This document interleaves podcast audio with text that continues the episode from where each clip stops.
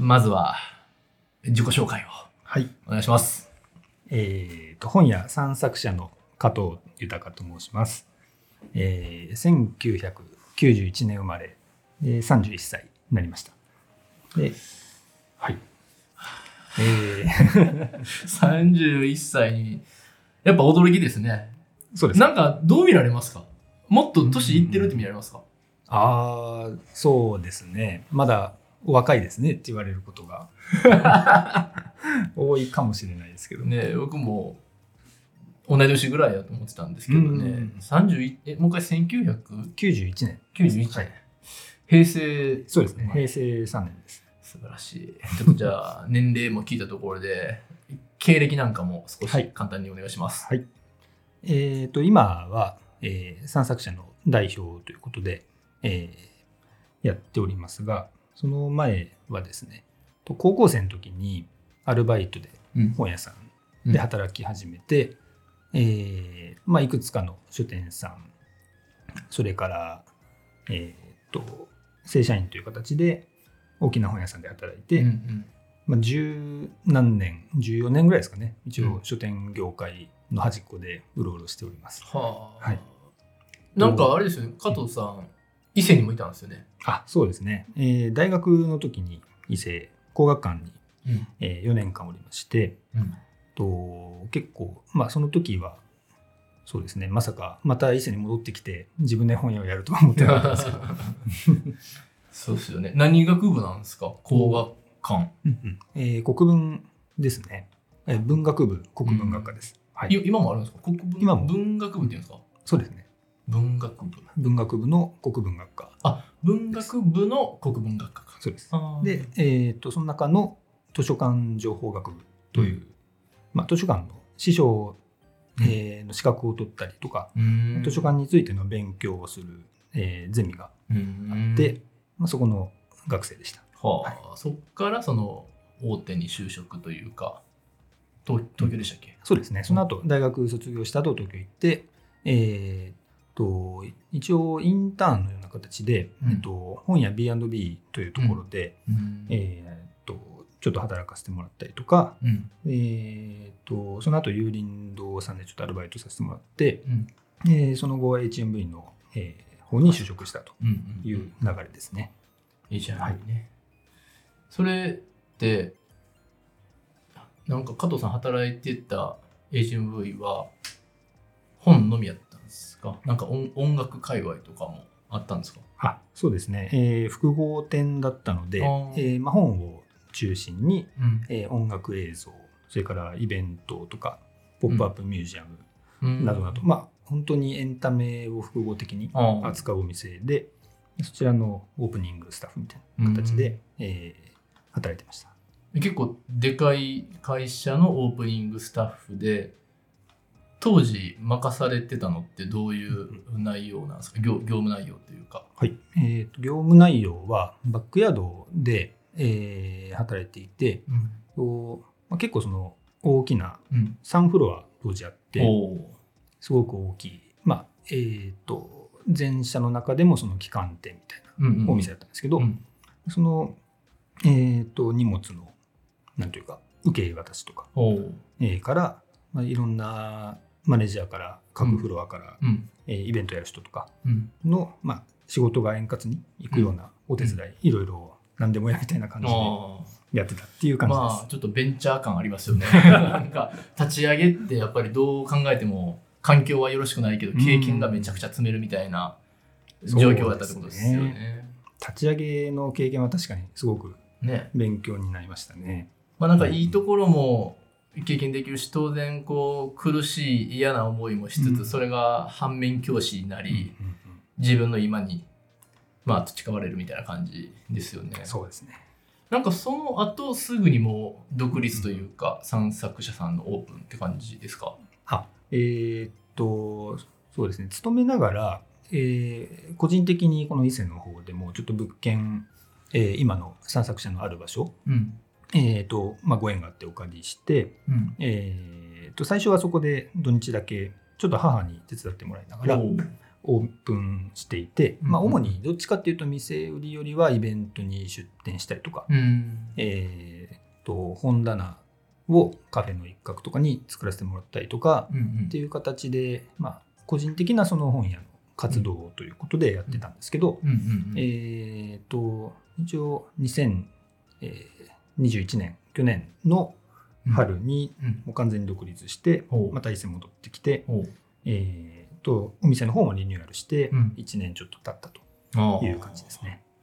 なんかもっと長いことやってるイメージあるんですけど、リニューアルもあれですか？1年前ぐらいですか？そうです、はい。ちょうど1年経ったぐらい。えーそうですね。1年ちょっと1年3ヶ月ぐらいえー、そっかですそっか。えなんかそもそも散策者さんがその土日の営業をやってた時からもうなんか通常営業というか、うん普通の営業をし始めてさらに店舗をリニューアルってなった時になんか設計士さんとかにどんな感じで頼むんですか？あ内ー。内装のコンセプトとかってこうしてくださいみたいなのってあったんですか、そうですね。えっ、と湯谷さんうん、湯谷建築設計さんに。あの、えー。かの有名な 伊勢でブイブイ言わせてるね。湯谷先生。うわー聞いてますか湯谷さん。あのいろいろご縁があってお会いしたんですけど、えーっとあそうですね。最初はえーっと美容室のリールヘアさん。はいはいはい。が二俣のところにありますけども、とそちらの設計をうん。湯谷さんされていて、うんえー本をその美容室に置きたいっていうことで、うんうんちょっと一緒に関わらせてもらってっていうところが、えーからなんですね。そうなんです。一番最初の出会いなんですけどえーうんうん。まあ、個人的にはこのフォークフォークも含めて、うん。あのその前からちょっとこうおしゃれなうん。うんうんこう木をねふんだんに使ったおしゃれな建築が伊勢にちょこちょこできてるなっていうのはうん。なんとなくかんジャニーズそれが誰やねんって思ったら、っていうのは結構気になってたんですけど。ね木を大切に扱う。へえ、そういうことですね。リニューアルの木にちょっとお願いしてうんという感じですね。う。ん。結構そのコンセプトはあったんですけど、うん。まあ、やっぱりふわっとしたもので,、はいはいはい。であの結構古いビルのうん。2階なので,、そうですね。どんな感じにおしゃれになるんかなみたいなはいはいはい。感じだったんですけど、うん。うまくそのコンセプトを膨らませていただいて、へはい。なんか。それこそその散策者さんの営みについて、うんいわゆるその、どんなコンセプトがあって、まあそれがどういう業務内容をしているかっていうところで言うと、どんな感じですか？はい。えー業務内容は今はもう、まあ、いわゆる書店、うんうんうん。でえー本を日々仕入れて販売してるっていう感じですね。はい。であと,、えー、といくつかお付き合いのあるところに本を置かせていただいて販売してもらったりします。で、えー、とそのコンセプトとしてはうんとうちは、えー、と日々を確かに歩むための本屋という名前で、うんコンセプトでやってるんですけども、えー、とそうですねそのコンセプトに、まあ、ちょっとなるべく表現できるようなお店うん。にちょっとリニューアルしたいというのもあってそうですという形ですね。日々を確かにって感じですよね。実は今日も行きましたって感じですけどね。ありがとうございます。なんか日々を確かに歩むためのって言われると、そういう選手やなって感じがしましたね。嬉しいです。なんか、業務内容の中で、いわゆる書店だとは思うんですけど、そういう大型店とか、うんなんかこうオンラインでは感じれないこととか、そういった意味での差別化みたいなものって、なんか加藤さんの中ではどういうことを考えてるんですか、はい、えーそうですね。うちはすごく小さいお店なので、うん。えーとまあ、いわゆる品揃えとかうん。その本が、まあ、何でも手に入るみたいな形ではちょっと勝ち目がないんですけど、うん。その代わり、えーあの小さい空間にうん。なるべくしっかり自分たちで選んだものだけを置いてうんいくというスタイルで、うん。まあ、いわゆるセレクトショップのような形でやっております。うん。でそれは、えーとまあ、本というのはうん。本当にもうものすごい数うん。がまあ日々生み出されていて、ですね。でその新刊だけでもすごい数なんですけど、その今まで出てきた古本とか、何千年の歴史ですよね。ものすごい歴史もあり。ね。で今普通に流通してるだけでもすごい数があって、うん。まあ、とてもそのなんていうか全部をこう、うん。全てを知ろうっていうのは ちょっと不可能だと思うんですけど、まあまあその中でも一応、えーこのコンセプトである日々を確かに歩むためのというところとか、あと下空のそのお店ということで、うんうんうん。えー食と旅と心というテーマあそうかそうか。3つのテーマでやってますがうんそれに合わせて選手してうん。置いているという形でですね、食と旅と心はい。ですよね。そうです。心って結構概念としては広い気がするんですけど、心だけフォーカスするとどんなものなんですか？なんかこう自己啓発的なのなんかなんかそういうなんていうんですか？哲学的なところなのかそれとももうちょっとこう精神安定的な感じなのか、何が心なんですかね？と結構幅広く考えていて、うん。えーまあ、どっちかっていうとその哲学とか、うん。えーいわゆる人文系と言われる人文。ジャンルですね。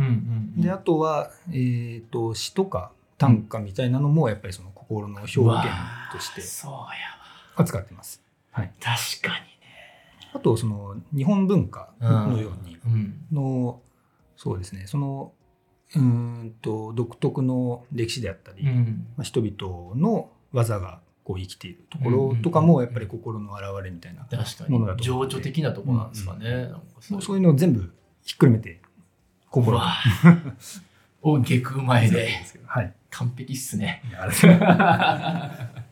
まあ旅もねしっくりきますしね、うん。いいですねそのコンセプトね。いや嬉しいです。えー。なんかちなみにもっと壮大な話というか、はい。まあ、そもそもの話かもしれないんですけど本とは何ぞやっていうところ、なんか定義っていうか結構人によって本とはって言われたら答え方違うやろなっていう気もするし、うんうん。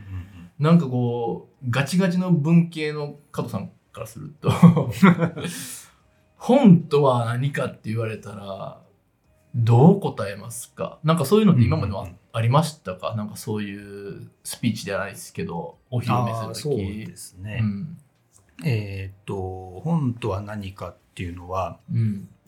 本当に何なんだろうなっていうのは自分でもずっと考えてるんですけどうん。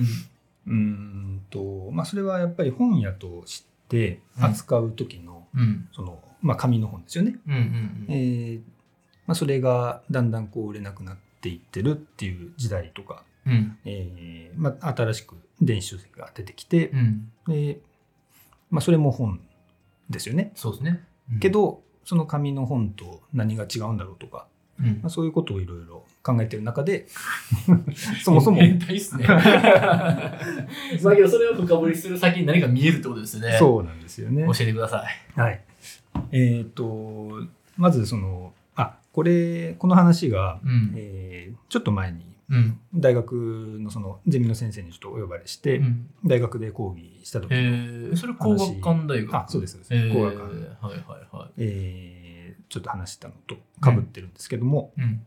とまあ、そもそもその本の定義っていうところで言うと、うん一般的には紙の本というのは、えーなんか40何ページ以上束になって閉じられている書,、えー書物うんというものなんですが、まあまあまあ。えーまあ、それはあくまで形のうん定義であって、うんうんハードの定義ですよねそう。ですね。うん。でその中身の方っていうと、うんえーソフトの方でいうと、まあ、言葉、うんまあまずあると思うんですけど、うんまあ、図とか写真とかもありますし、そうですね。絵もありますし、うんまあ、それが合わさった漫画であったりもあるし、うんもう、まあ、何でも本、本ですよね。まあ本ですよね。うん。で例えば数字とかでも時刻表みたいなんだったらひたすら数字と駅とかが書いてあったりとかもしますし、うん。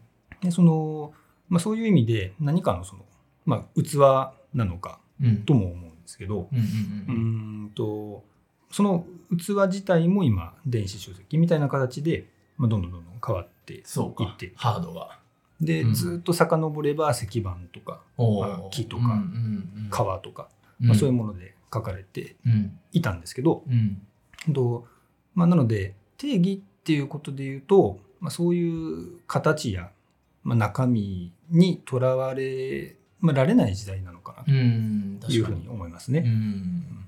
で、まあ、そこから遡っていった時にうん。このどっちかっていうと、うん。まあ、なんでその本がうん。必要とされたのかっていうところ、その時代時代で。時代時代で、うん。はい。えーかなと思っていて、うん。まあそもそもそのなんで石碑にその文字を書いてうん。示す必要があったのかとか。とかうんと、まあ、巻物ならその巻物として、うん。えー書き収めて伝えていく。うんっていう役割があったりとかうん。しますよね。うん。であともうちょっと時代が進んでいくと、うん。えーコピーしてうん。複製できるようになりますけど、はい。まあ、それもその複製することによって、うん。えー、といろんな人に大量に同時に伝達できるようになったりとか、うん。まあ、あの不況みたいなねはいはい。聖書ああそうか。そうですよね。うん。とか逆に、えーそのコピーしたものが、うん。えー、と同時にいろんな人のところに行くことによって、うん。えー書き換えがされても他の人のところは書き換えられないからそうか。本物が残る本物がなるべく残りやすくなるとかうん。まあ、そのいろんな理由があると思うんですけどうん。そのいろいろな理由をこう見ていった時にうん。やっぱりその本のその方法っていうのがその確かさを積み重ねていくものだとうん。いうところにちょっと行き着いたんですね。それはハードが違えど手段が違えど、確かなものを積み重ねていくことがうんうん本みたいな。そうですそうです。は 本ってじゃあはいなんかビジュアルとしてのものの本っていうよりは概念としての本はそういう認識ってことですか？そうですね。その私の中では、えー、その本っていう方法が本を本らしくしているという。か っていうことだと思って。本はそうですね、うんものというよりはそういう、うんまあ、手法というか概念というか、うん。確かなもの。まああくまでその例えばものだったとしたらですけど、うん。えっ、と、まあ、よくあるのは、うん、えーまあ、飾りとしてそのカフェとかこう後ろああはい。に本が並んでたりして、うん。であれはその本の持っているうーんとなんていうんですかね。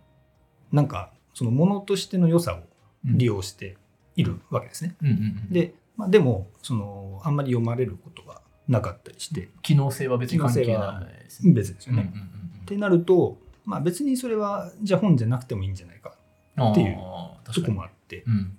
でえーっとそのその、うん、飾りになるっていうこともうん。本の素敵な一部なんですけど、うんまあ、本質じゃないのかなとあ思ったりあ確かにはしますね。うんうんうん。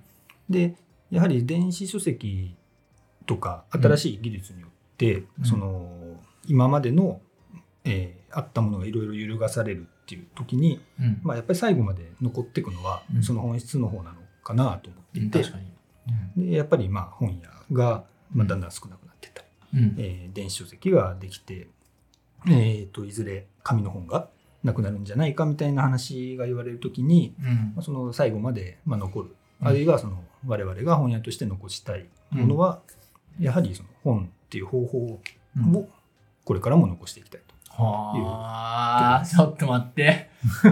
本っていうことが出てきすぎてあれですけど、残したいのはそういう本質の部分でいう、うん。あ本質の本も本やからややこしい ですね。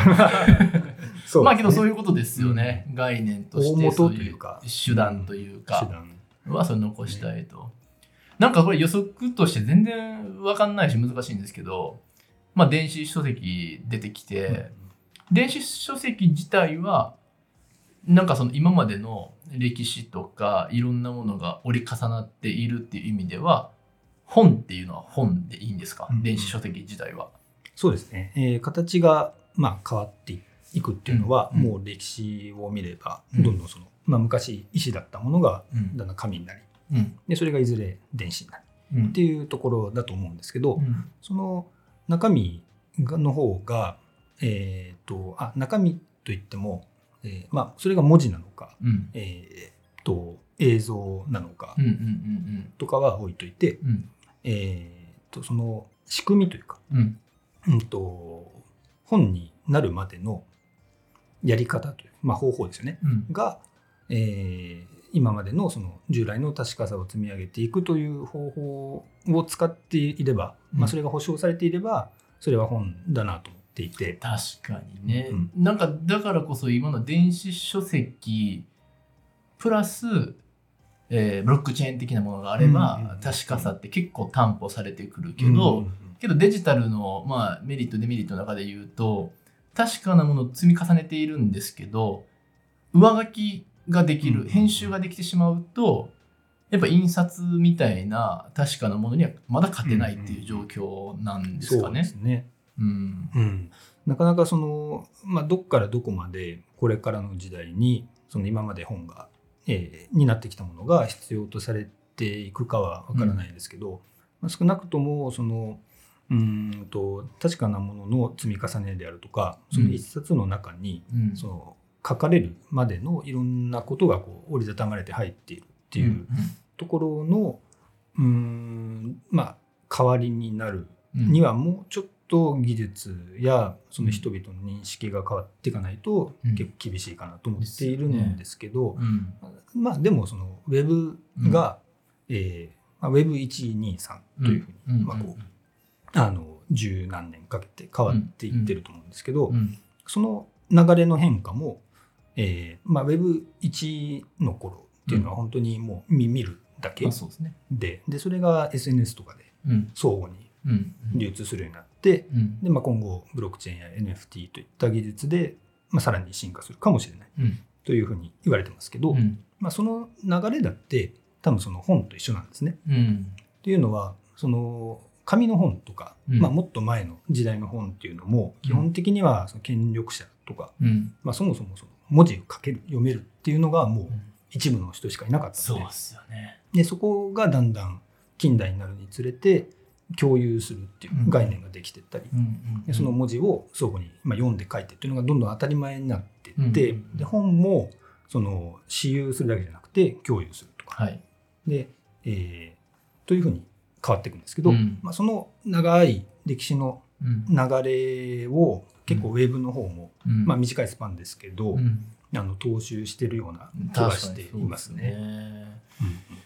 えどうなるんかな、うん。やけどさっきのちょっと前の言葉を借りるとやっぱりまだ今の時代は、えー電子書籍いわゆるデジタルだと編集される可能性があって誰か例えば大元が編集すると全部が変わってしまうけど、うん印刷している本、まあ、いわゆるまあ冊子というかうん紙物であれば、誰かが編集したところで出回っている複製したものたち、何千何万というものたちは変わらないからそれは本物の確かなものとして残り続けるから、うん今現時点で言うと、まあ、技術的に今の紙の本の方が確か確か率は高いって感じうんうんそうですね。ですか？そう確かさがより、まあ、高い高いという感じですね。ですよね。うんまあ、ただそれもだんだん変わってはいくだろうと思っていますしうんと逆にそのやっぱり紙ではできないことうん。が、まあえー電子でどんどんどんどんできるようになっていて、まあ、例えばその時刻表とか、うん。えーガイドマップとか、うん。電話帳みたいなのがそのスマホのアプリになったように、うん。うん。とよりまあ便利なものに置き換えられてはいくと思うんですけどそうっすよそね。のなかなかまだその置き換えられない。うん。というかうーんとなんていうんですかね。その確かさをそのそれこそその Web1 とかの時代のようにうん。その時刻表のアプリとかもそのそ発信してる側の情報ですよね。まあね。情報源としては。うんうんうん。でそれはまあ日本とかにおいては電車はほぼほぼ時刻通りに来るっていうのが。う んまあ前提としてね。もう前提みたいな感じですけど。まあそういうその常識があるから成り立つみたいなところもあって。うん。でうんとこれがそのまあ例えば時間とかうん。数字のような、そのうん。まあ、いわゆる理系みたいな話だと、そのまあ、ごまかしようがないっていうか。誰かが計算したら、ああやっぱりこの数字になるねみたいな。うん形で検証できると思うんですけど、ど逆にその文系的なその人の心の動きだったりとか、行動原理みたいなのって、うん。まあ、人によって違う捉え方もね。捉え方も違うし、書く方も違うし多分読む方も違うんですよね。でそういうことはまあなかなかその他のもので確かめようがないうんと思っていて、でそこをその、まあ、自分はこう思ったよっていうことをうん何者にも変えられずに発信できるっていうのはなかなかまだないんじゃないかと思います。深っ。うん。そうっすよね。なんかそもそもちょっとひねくれた感じなんですけど、例えば時代の進化、うん。デジタルの進化で、そういう紙だった時刻表などなどがアプリケーションに変わるっていうのが今の話なんですけど、うん。じゃあその変わってしまったアプリ、時刻表とかって本と呼べるんですか？うんうんうんそうですね。そうなんですよ。で、どっかのタイミングでが本と呼べなくなる可能性が出てくるってことですね。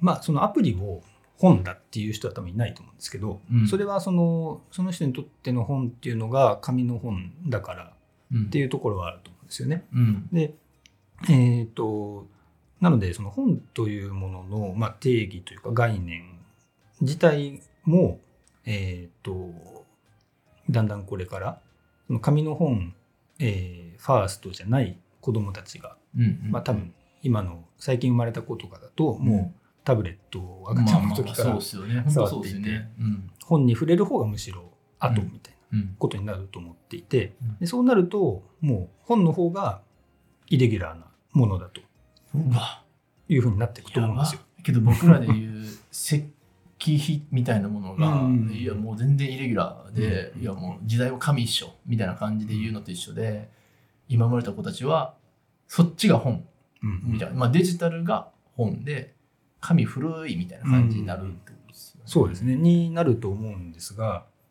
えっ、と、で、その時のそのデジタル側に、うん。その今まで本だと言われてたものの、まあ、役割とかさっき言ったような方法がうんそのまま、そのまま移植されてればいいと思うんですけど、うん。まあ、なかなか技術的な面と、うん。まあ、あとそうじゃない面でもうん。まだ難しいっていうところもあって、うん、でそこが、まあ、うまくこう過渡期だとは思うんですが、うんうまいことを引き継がれていけばいいな。そうとは思いますけどねねなんか、この間、加藤さんと話した時も、はい。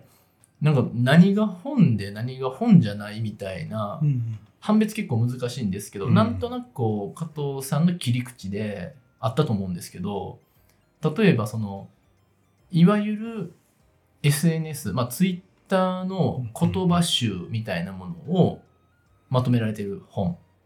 で、うん本と呼べるのかとうか、んうん。そのブログをめちゃくちゃ頑張ってたブロガーが本にしましたっていう出版んしたものって、そもそもどういう捉え方をしたらいいんですか？あそうですね。えっ、と SNS 例えばツイッターに書いたものを、まあ、まとめて出版するみたいな事例があるんですが、うん。えっ、とこれはやっぱりそのまとめる編集するっていう作業が一個入ってるんですよね。うんうんうん、でその編集することによその多分ツイッターの方に最初バラバラに書かれたものが、まあ、何らかの文脈やストーリーというか、うん。まあ、意味を持たされて書籍化されることになると思うんですけど、結構その編集っていう行為にも意味があると思っていて。でその、まあ、なのでそのどっちかっていうと原稿みたいなツイッターがはいはいはい。そっか、もう原稿を自然と日々書いていたものをチェックしてもらう編集が入るみたいな。うんうんいいな。多分そのツイッターの書かれたやつをそのまんまもうもうなんていうかタイムライン通りに並べてるわけじゃなくてうん。あの編集サイドや著者さんの思いでいろいろ変えられてると思うんですけどうん。そういったその編集するっていう作業を一つとか、うん。えーそういうものがやはり本になっていくまでのなんかの一つのきっかけというか重要なピースなんじゃないかというふうに思いますね。その編集という作業を経たら本とは呼べるようになるというか、うんうんまあそういう残すものとしては適切って感じですか？うんとこれもそのややこしい話なんですけど、もうめっちゃややこしい話しましょう。もう今日はややこしい話、もう本っていう言葉何回言っとんねんみたいなぐらいの話なんで。そうなんですよ。あの、これもややこしくて、その、まあ、これはあくまで私の考えなんですけど、その本の本質というか、うん本っていう方法を、うん。えーっと、なんていうんですかね、本のその、持ってる効能をうん。利用することで、うん。まあ、いろんなことができるんですよね。うん。例えば、えーっと、六法全書とかのように、ここれが規範ですと。うん。うん。これがルールです。っうん。ていうふうに示すことができますよね。うん。で、例えば、えー聖書とかのように、こ、の、ここにこういうことが書いてあって、うん。これは素晴らしいうん教えですと。で、それを複製して広めたりうん、っていうこともできますよね。うん。で、えーそのようになんかルール化したりとかうん。体系化したり広めたりうんっていう時に、そのいいものをすることもできれば、うん悪いものをすることもできますよね。そうですね。うんでその本のそういう特性をまあ利用してよく使えるし悪くも使えるんですけどうん。その本のそういった成り立ちとかを考えていくと,、うん。うん、と結構そのなんていうんですかね確かさをこう積み重ねていくことであるとかうん。うんとあんまりこのごまかしを嫌うというか、うん。うん、そもそもそのなんだろうな確かさを積み重ねるためにわざわざ本にするみたいなところがあるんじゃないかなと思うんですよね。うん。うん。うんであ特にその最近というかうんと近現代のその出版といううん。仕組みうん。自体が、うん。えーこれがその確かなものですよっていう保証をされた上で世の中に広まっていくっていうところが結構あると思っていて、うん。なんでその出版する側は、えーと構成といって、うん。えー著者が書いたもののその事実関係とか、まあ単純なその誤字脱字から、うん。えー内容のその齟齬がないかとかも結構チェックする。であるいはその編集がより分かりやすいように手を入れたりとかうん。するんですけど、うん。まあそういうことっていうのはやはりそのより良いものを読者に伝えよううん。ということの表れ、まあ、だと思っていてそうですね。うんで、まあそれを悪用することもできるんですよ。確かにね。けど悪い編集者がいたら。そうですね。うん。そうです。けど、その、まあ、悪用する方っていうのは、まあ、あんまりそもそもその本の本質を阻害してると思うんですよ。うん。で、うんと、その確かさを積み重ねていくことを、まあ、逆手に取るっていうか、利用して、えーまあ、悪いことができちゃうっていうところがあると思っていて、うんそれ、まあ、本屋でも、うん。いわゆるその、なんていうんですかね、とんでもない本みたいなのって、えー。あの、大型、まあ、なんていうか、何でも置いてある本屋さんっていうのは、まあ、やっぱりあるんですよね。えー。その、基本的にはもちろん出版の自由があって、うん。その好きなことを出版していいんですけど、うん。その、さっきも言ったような、その本の本質を考えたときに、そういうものが、うんと本の信頼を損ねていくと思うんですよ。うんうん。そういうものがあることによって。ね。うん。で、それは、まあ、あんまり、うん、良くないというか、うんと、もったいないなと思っていて、うんまあ、ただでさえ、その、本が減っていく時代において、その、そうですね、あんまりそういった確かさを積み重ねるようなものじゃないものっうん。ていうのは、まあ、うちには基本的には置かないようにしていたりしますよね。うなん、か安心して散策者に行けるっていうのは、うんうん。多分加藤さんの目利きセレクトでうん。